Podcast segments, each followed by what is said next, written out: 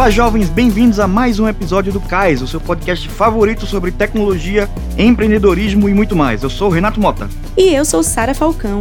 Hoje temos um tema super estimulante que toca o coração de qualquer entusiasta de startups: a criação de comunidades e sua fundamental importância no desenvolvimento de ecossistemas de negócios.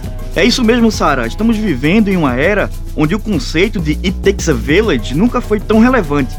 Mas ao invés de juntar uma aldeia inteira para criar uma criança, estamos falando de criar uma comunidade para nutrir e impulsionar startups. Exatamente, Renato. E ao longo deste episódio, vamos mergulhar no que faz uma comunidade de startups ser tão vital. Vamos explorar como essas comunidades podem acelerar o crescimento, fomentar inovações e até mesmo transformar economias locais. Então, se você está construindo a sua startup, está pensando em se juntar em uma comunidade ou simplesmente está curioso sobre esse fascinante mundo, esse episódio é para você. CAIS, o podcast do Porto Digital. Episódio 54: Comunidades que impulsionam o poder das startups unidas. As comunidades de startups são verdadeiros berços de inovação e empreendedorismo. Elas proporcionam um ambiente vibrante onde as pessoas podem acessar recursos importantes, mentorias e oportunidades de networking. O Recife já conta com a comunidade colaborativa, que é a Manguezal, que já tem mais de uma década apoiando empreendedores em tecnologia, design e negócios. E agora, com o reforço do Porto Digital, eles estão trazendo as startups de volta para o centro das atenções. A Porto Digital Startups foi oficialmente apresentada na semana passada e Johnny Laranjeira, o superintendente de negócios e empreendedorismo do Parque Tecnológico, explica para a gente como foi sua criação.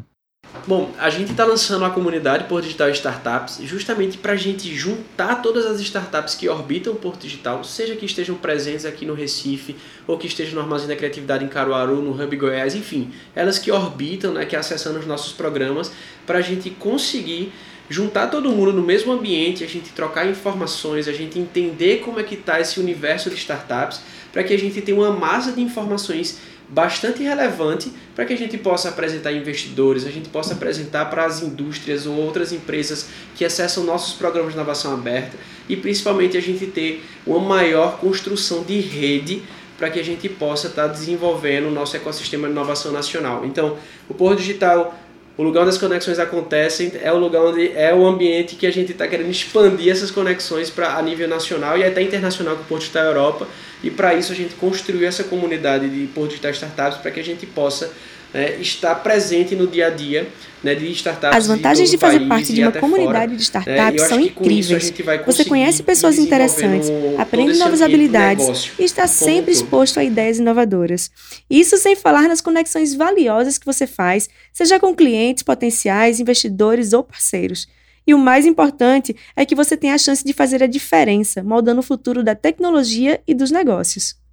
Historicamente, né, a gente tá fazendo, vai fazer 24 anos agora, a gente começou com o grande propósito da requalificação do centro histórico para atrair grandes empresas. Depois, assim, no boom de startups, lá no, perto de 2012, 2013, a gente começou a fazer esse movimento maior de pré-incubação, incubação e desenvolver programas de empreendedorismo. E aí, depois do boom de startups e também do boom da tecnologia, a gente focou na parte de formação, porque a gente viu que o mercado precisava realmente de profissionais bem qualificados na área de tecnologia, né?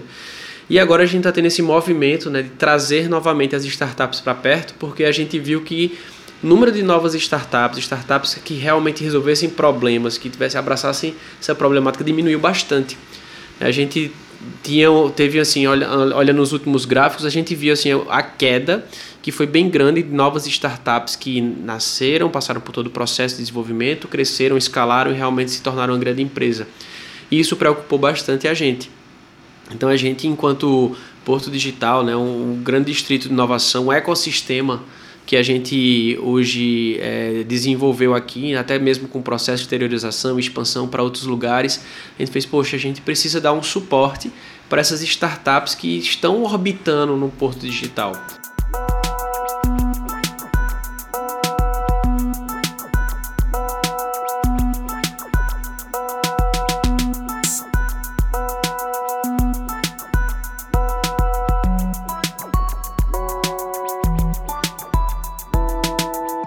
Lançamento da Porto Digital Startups aconteceu na última sexta-feira no bairro do Recife. Estivemos por lá e conseguimos alguns depoimentos de empreendedores que foram ao evento e também estavam cheios de expectativas em relação ao projeto. Arthur Petres, da MEP, já fez um monitoramento de manutenção predial de 35 mil imóveis na região metropolitana do Recife.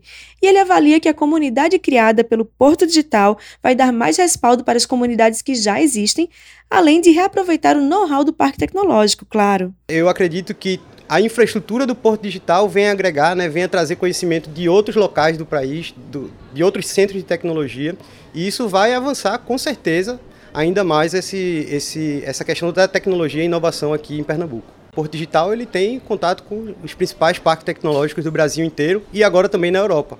Então ele se torna mais uma porta né, para conhecimento e, enfim, de todas as startups aqui de, do Porto Digital. Jéssica Sena, da EVA, tem como modelo de negócios melhorar o alinhamento entre a área de negócios e TI, principalmente para fábricas de software. Com um pouco mais de um ano da empresa, a Eva ainda está na fase de validação de produto, mas já quer aproveitar a comunidade de startups para realizar o lançamento. Isso me abriu muito a vista de como o processo da startup é tão diferente das empresas padrões que eu tava, estava acostumada a conhecer. Mas é aquele negócio, né? Apesar da gente ter muita troca de figurinha, de conhecimento, é cada um por si, Deus por todos.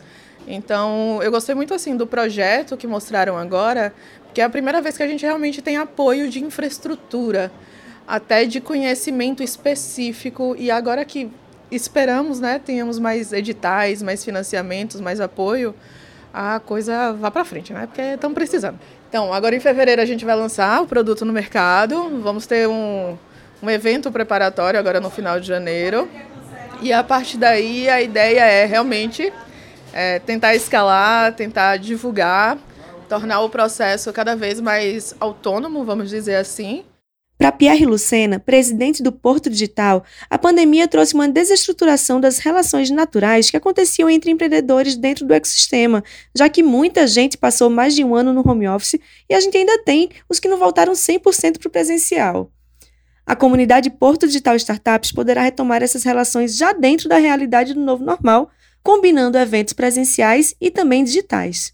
É, o que a gente viu foi a necessidade de organizar uma comunidade que fosse de startups para dar sequência também, se juntar aos esforços que eram feitos, por exemplo, pelo Manguezal aqui no, dentro da, do nosso ecossistema, para que a gente estruturasse melhor e conseguisse dar mais apoio a isso. Né? Porque a gente tem infraestrutura, tem coworking, tem um branding fantástico, tem equipe, tem possibilidades de montar conexões que às vezes você não consegue fazer. Então é isso que essa comunidade se propõe a fazer, fazer com que a gente construa é, um, um, novo porto digital a partir desse movimento de base tecnológica de startups e eu tenho certeza que isso a gente vai conseguir fazer.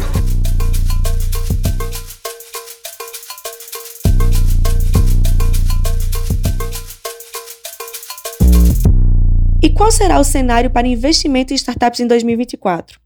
Esse é um tema crucial para qualquer empreendedor, e Johnny destaca que, apesar do crescimento tecnológico durante a pandemia, o mercado agora está se reajustando com um enfoque em investimentos mais conservadores. 2019, 2020, a gente teve um, um, um crescimento, aí veio a pandemia, tecnologia passou a ser realmente assim, a, a, o que era buscado, porque a gente, de distanciamento social e tal, vamos desenvolver novas maneiras de a gente fazer a mesma coisa então o mercado de tecnologia, quer queira que não, ficou bastante aquecido. A gente teve né, uma procura muito grande, um desenvolvimento. Né? Só que a gente, como qualquer mercado, há especulação. Uhum. Né? Então a gente, no mercado de tecnologia a nível, a nível global, houve uma injeção de recurso muito grande, desenvolvimento de novos projetos, novas tecnologias sendo trazidas para o mercado, foi metaverso, foi o blockchain já estava subindo, subiu mais, a parte de inteligência artificial que também cresceu muito, alguns projetos foram assertivos e outros não. Né? Então 2020 foi um ano de crescimento para a tecnologia, mesmo com distanciamento social, onde, mas houve um consumo muito grande dessas tecnologias, grandes empresas como o Zoom, que teve um crescimento absurdo, precisou contratar muita gente, desenvolver muitas coisas, só que, como qualquer mercado, quando você cresce demais, muito rápido, você precisa se readequar. É, e, infelizmente, a gente viu aí nos últimos um ano e um pouquinho uma quantidade de layoffs a nível global também bem grande, é, onde a gente entende que é uma, é uma readequação daquela bolha que foi construída nos últimos três anos. Né? Mas a gente vê essa readequação, a gente vê agora uma quantidade de investimento um pouco mais conservador né? É, então eu acho que agora está sendo um bom momento para que a gente consiga retomar esses investimentos com novos negócios, a gente entender quais são os negócios que a gente realmente vai colocar grana, porque muito daquela especulação que foi feita, já aquilo ali já, já, já meio que evaporou. Né? Então o mercado se readequou e eu acho que a gente está no momento agora que é o, chegou de baixo, agora a gente está subindo novamente.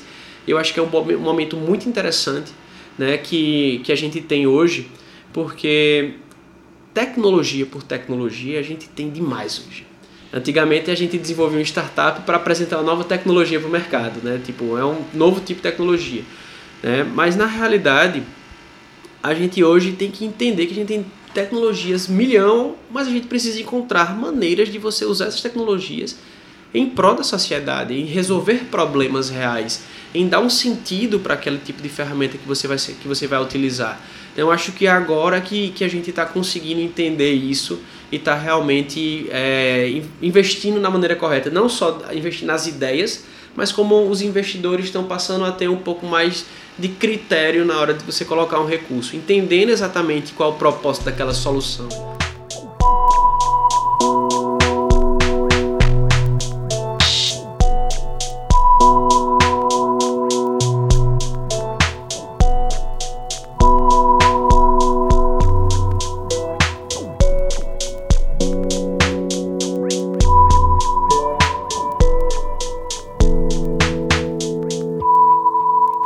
ChatGPT da OpenAI está enfrentando um problema sério. Está vazando conversas e expondo dados sigilosos dos usuários, incluindo logins e senhas. O site Ars Technica reportou que as informações vazadas aparecem inesperadamente durante interações não relacionadas, com capturas de tela mostrando detalhes de sistema de suporte, propostas de pesquisa e scripts em PHP. Um usuário chegou a relatar que, ao pedir sugestões para nomes de cores, se deparou com essas conversas vazadas em seu histórico. A OpenAI está investigando o incidente e prometeu mais detalhes em breve.